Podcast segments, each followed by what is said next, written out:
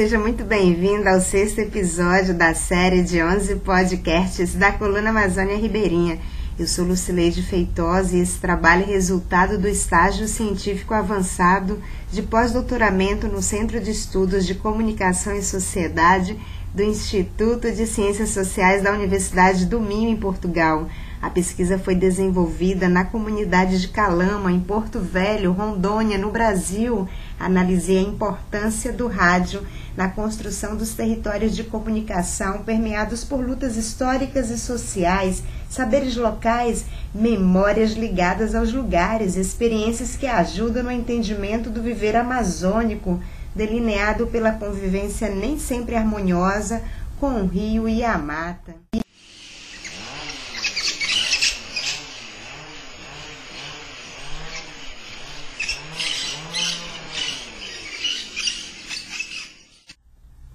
O tema de hoje é gostoso, me acompanha porque vamos falar de alimentação ribeirinha e conversam comigo Maria da Glória Martins, Domingos Gonçalves, Raimunda Nogueira e Maria Alves. Os nossos entrevistados têm uma grande vivência no espaço ribeirinho, gostam de falar de suas histórias de vida e de assuntos que precisam ser debatidos para melhor conhecimento, valorização e visibilidade das populações ribeirinhas da Amazônia.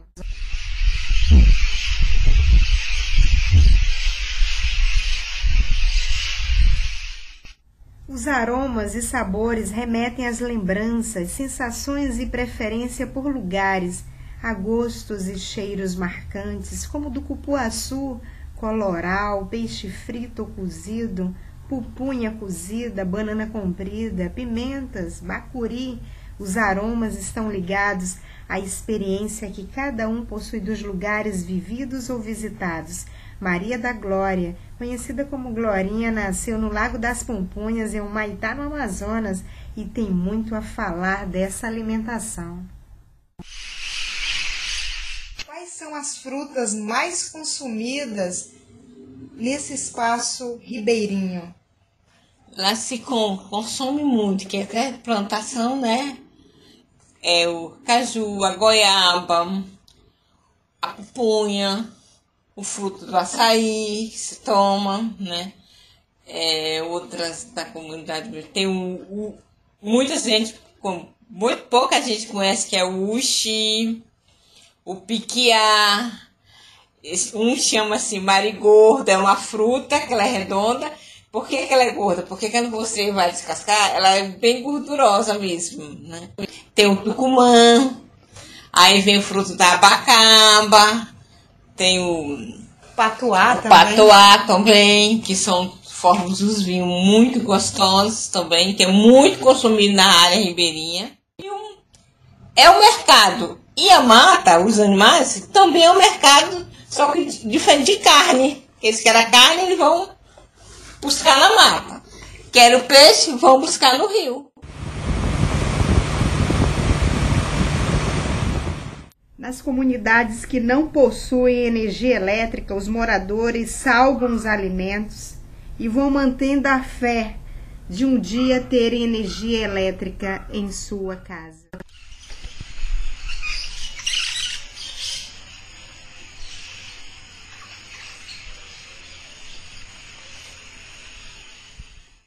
O modo de preparar os alimentos oferece a oportunidade de conhecer a dinâmica de uma comunidade ribeirinha, os gostos, os hábitos alimentares, os sentidos atribuídos aos alimentos, a contribuição da culinária indígena e nordestina. Qual é o alimento que não falta de jeito nenhum numa casa ribeirinha? A farinha, o peixe, o café né? Que beberem tomam muito café. Por que quando fala farinha? Porque não que eles não comam, que eles não comem arroz. Como se come arroz com macarrão. Mas na falta desse, a farinha, o ribeirinho gosta de comer o peixe assado com a farinha pura. Só o peixe com farinha. Não tem arroz, não tem nada. É isso que a cotidiana já vem desde os nossos ancestrais, tudo.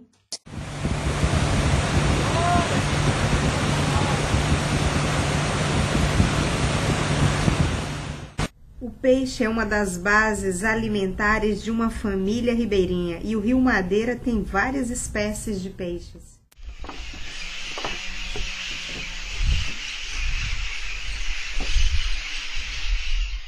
E quem vai falar para a gente dessas espécies de peixes é Domingos Gonçalves, aposentado, sabe muito da atividade pesqueira no Rio Madeira.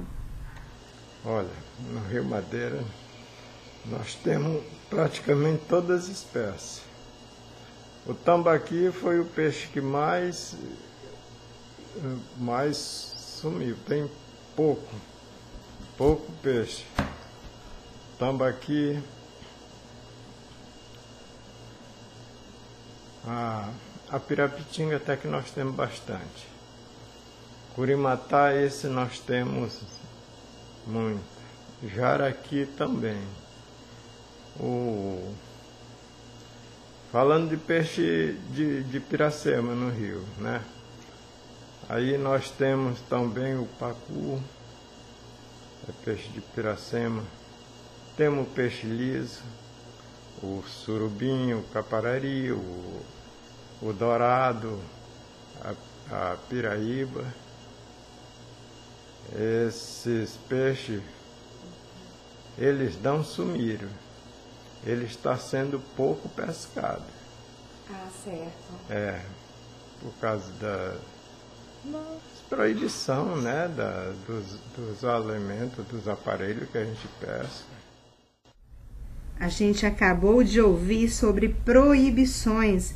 A fala do seu Domingos é preocupante porque a pesca pode estar ameaçada devido às proibições que desmotivam o pescador a continuar na profissão.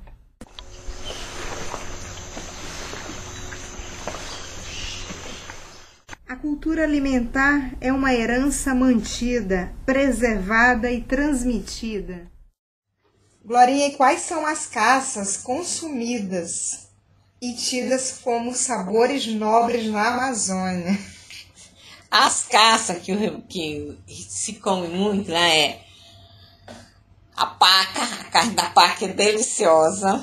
É a carne da paca, a carne do tatu, do porco do mato, que eles conhecem também como catitu, é, do veado, da anta. Então são carnes que o ribeirinha gosta muito. Mas eles consomem isso não para vender, é o consumo deles. A família precisa do alimento, é questão de sobrevivência humana, é o direito à proteção à vida. Em tempo de pandemia, com custo de vida alto, não se pode deixar as pessoas passarem fome. E a partilha é um estado de necessidade e ajuda coletiva. Ah, por exemplo, se ele matar uma anta, a anta tem muita carne. Aquela carne, aquelas quem matar, ele está dividindo entre as vizinhanças cada vizinho recebe um, um pedaço da carne para comer. Tem ajuda mútua até Isso, na alimentação. Tem, todos eles se ajudam.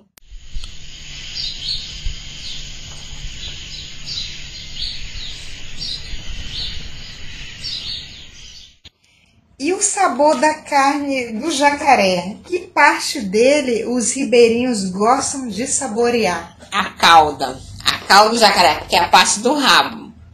Essa que é o filé deles que eles tiram, né, dos dois lados e cortam uma carne gorda, muito deliciosa, se come tanto no refogado, agora ela é uma carne meia dura.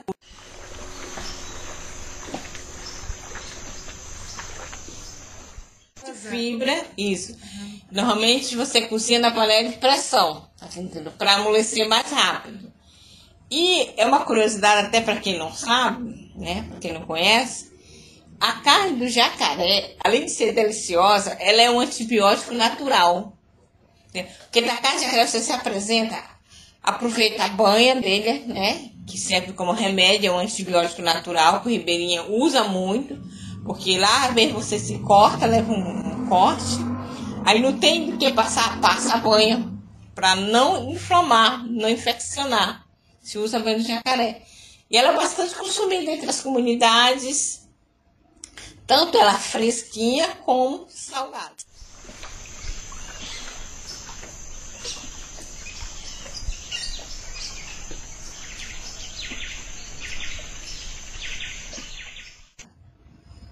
Ribeirinha come muito.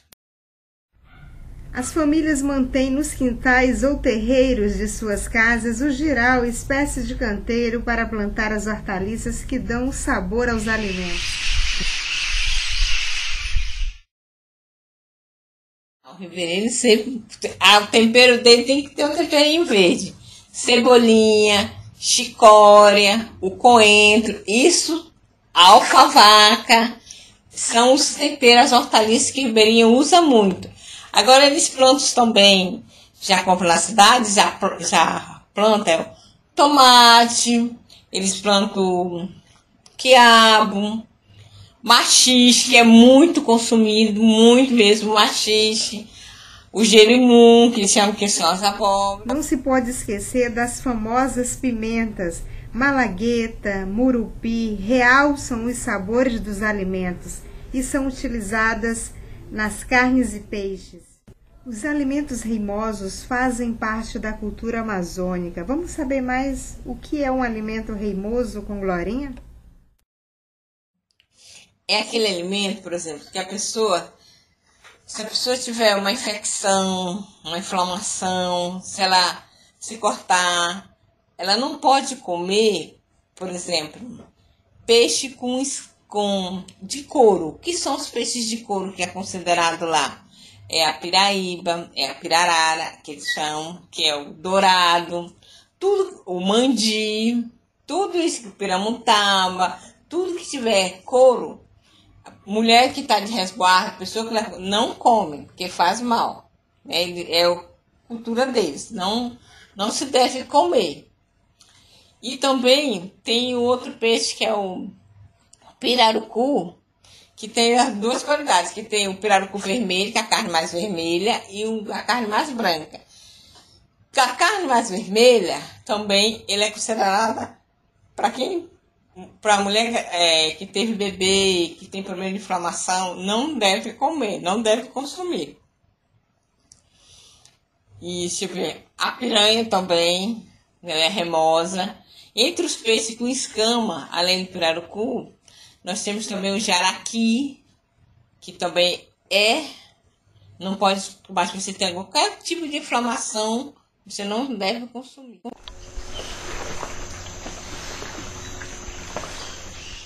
Um peixe muito apreciado na culinária amazônica é o tambaqui e vamos conhecer mais dos seus hábitos alimentares com Domingos Gonçalves. O joari a, o abil, todo tipo de abil ele, ele consome, a embaúba, todo tipo de, de esses tipos de, de alimentação, a limorana, todo tipo de alimentação, de fruta do gapó, ele come.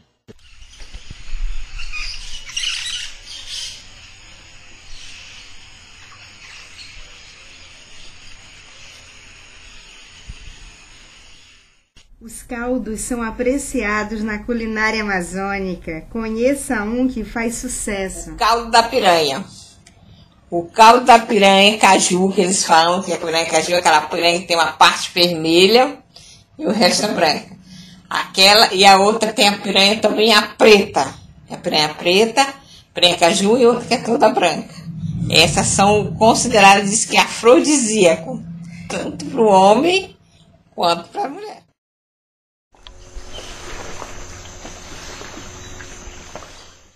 É um caldo com substância forte. Temos outros caldos que fazem parte da culinária amazônica. Mocotó, Pinto, Caridade. Ficou curioso? Continua acompanhando a série e anota aí. Como que é o caldo da Caridade? Lá eles fazem com a farinha, o pó da farinha. Aí eles pegam um uma, duas dentes de alho, amassam, né? Põe água no fogo, põe na a farinha, né? E vai mexendo bem ralinho mesmo, fica bem. Então, põe um pouco de pimenta do reino, se quiser. E eu quero é ver a pessoa não levantar. Todo caldinho faz um benefício à saúde, aquece o corpo, faz o caboclo transpirar, ajuda na recuperação de alguém necessitado de caridade. O caldo caridoso não tem valor comercial, é consumido exclusivamente no espaço familiar e ajuda as pessoas enfraquecidas. É o caldo da família e restaurador das energias.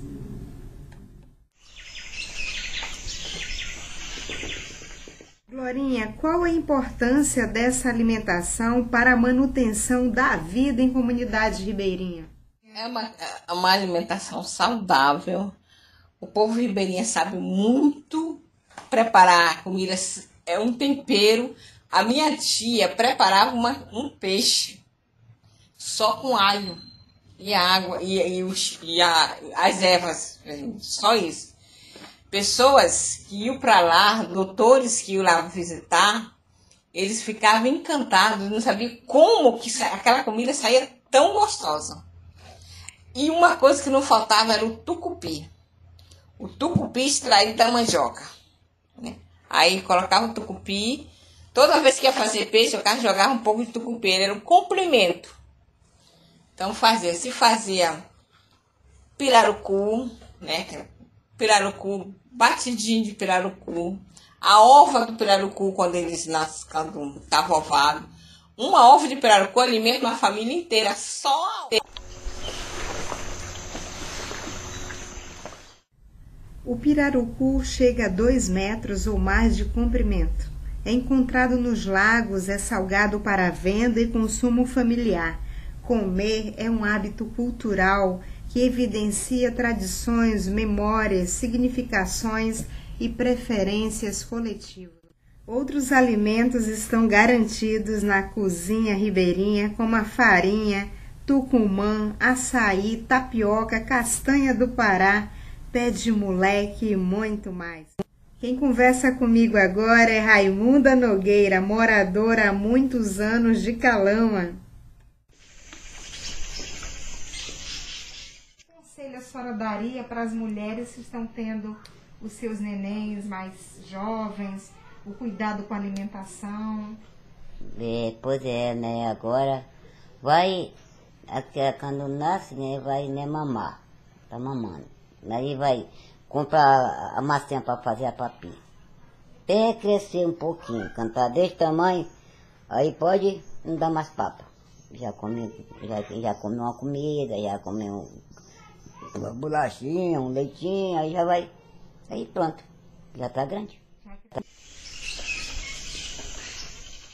As mulheres não podem descuidar da alimentação e nem da saúde. Conversa comigo agora a professora Maria Alves, trabalha na educação infantil e fala de um assunto que precisa ser debatido quanto à alimentação e saúde. A alimentação, apesar de ser num lugar muito natural, é muito restrita, né? Então as pessoas, de certa forma, é, se alimentam não tem uma alimentação equilibrada, né? Por conta de muitos fatores, né? Principalmente da questão da distância. Então, o preço de, o preço de vida, o custeio de vida chega a ser muito alto. E aí, às vezes, o paladar mesmo da comunidade, algumas delas não, não se adaptaram, não gostaram de certos alimentos. Então, a comunidade, alguns é, não se alimenta adequadamente, né? Então, é mais isso.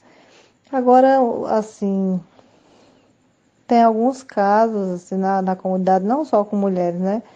Mas a comunidade apresenta um índice muito alto de câncer, né? São tipos diferentes, né? A gente já perdeu algumas pessoas queridas para essa situação, né? Para o câncer mas não, não, se, não chega a ser o fator mulher, né? É a comunidade em geral. É uma situação triste, mas que precisa ser debatida. Como a professora Maria Alves falou, a comunidade perdeu pessoas queridas para o câncer. Como tem sido o acesso desses moradores à saúde, a exames preventivos? A prevenção bem feita ajuda a salvar vidas. Espero que você tenha gostado do episódio de hoje. Quanta novidade! Te convido a visitar a Amazônia, descer o Rio Madeira, chegar em Calama e apreciar a culinária amazônica. Vamos ficando por aqui. A trilha sonora é do grupo Minhas Raízes da comunidade Nazaré, que utiliza instrumentos musicais feitos dos produtos da floresta e faz com que a melodia seja contagiante. E a você, querido ouvinte, muito obrigada. E no próximo episódio vamos falar das memórias afetivas e sonoras ligadas ao rádio na série Coluna Amazônia Ribeirinha. Até lá!